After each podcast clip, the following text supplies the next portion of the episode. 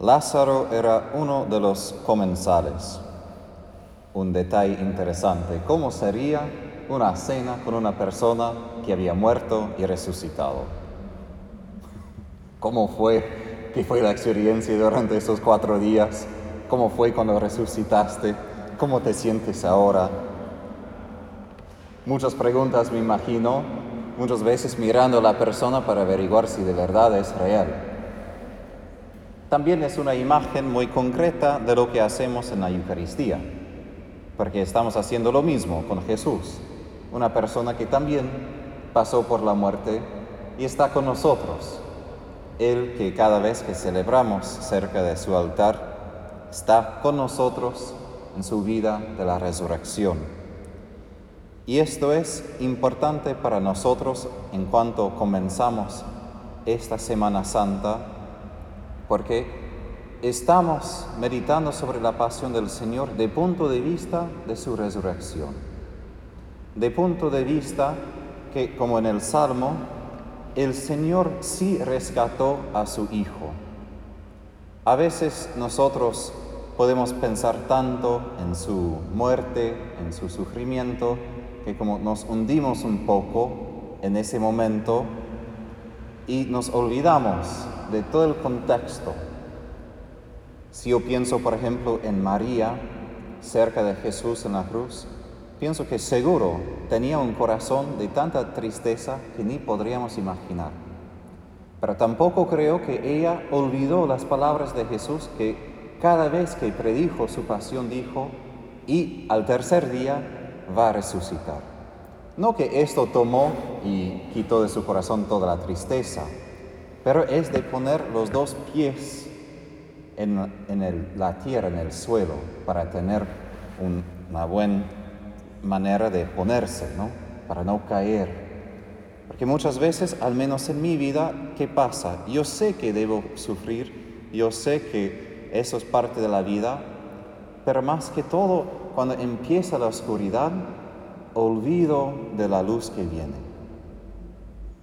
Yo sé que sí, es normal sufrir, sí es la cruz, pero donde Satanás más ataca es esto, que el presente es todo lo que veo y eso como me consume hasta tenerme tanto miedo que nunca va a cambiar.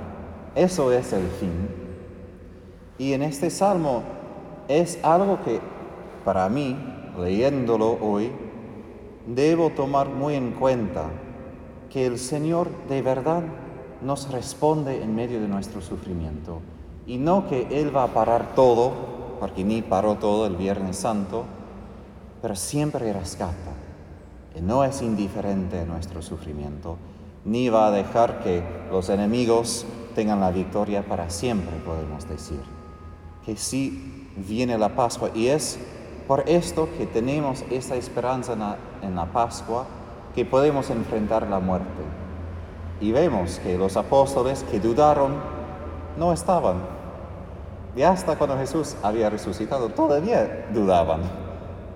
Y esto es donde no podemos como poner, ponernos firmes frente de la cruz. Y si ayer en una de las homilías de la tarde mencioné María que hoy dio ese perfume de nardo puro, de mucho precio, es un símbolo de Jesús. Jesús que quebró el frasco de su cuerpo y derramó el perfume, es decir, su sangre, su amor para nosotros, algo de tanto precio. Y si pensamos aún en Jesús, ¿cómo podría hacer esto? porque él tenía esta confianza que no será en vano, que él puede derramar todo quien es y el primero de recibir su sacrificio será el Padre. Y después María, que estaba a su lado, quien representa toda la iglesia, nosotros que decimos, Jesús, sí quiero que mueres para mí, necesito tu sangre, necesito ese perfume que me da la fragancia de la santidad. Y vemos en Judas Iscariote lo que muchas veces, al menos en mi vida, representa esa mentalidad matemática. ¿Por qué no se vendió ese perfume en 300 denarios? Y bueno, y además para dárselos a los pobres. Es decir, un cálculo. No me parece lógico ser tan generoso. No me parece lógico dar tanto. Quizás un poco, ¿no? Y hacemos igual cada día y después podemos hacerlo mejor, ¿no? Pero Dios no es así, ni Jesús es así. Él es completamente generoso y se da por completo en Viernes Santo, sabiendo que va a recibir por completo la resurrección que viene. Y creo que, para terminar, esto es como una ley de la vida espiritual que es bien importante.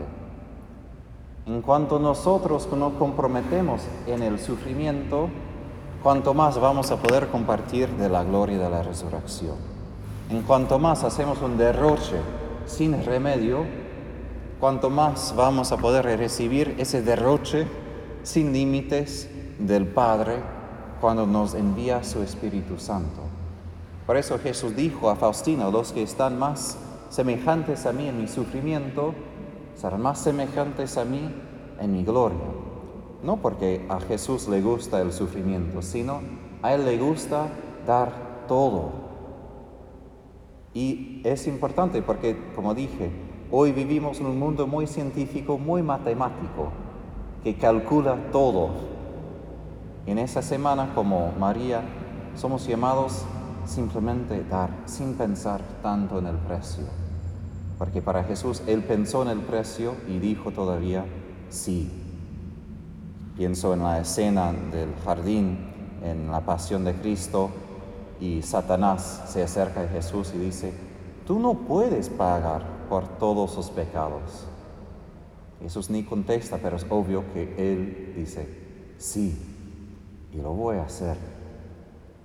Nosotros tenemos una oportunidad de decir, Jesús, quiero derramar todo lo que tengo adentro de mí por ti, por tu iglesia, por mis hermanos, para poder abrir ese frasco de mi corazón para que se rompa, se quiebra como tu corazón el Viernes Santo, para derramar todo lo que tengo y después recibir como tú todo lo que es Dios, todo su amor, todo su espíritu en la Pascua que viene.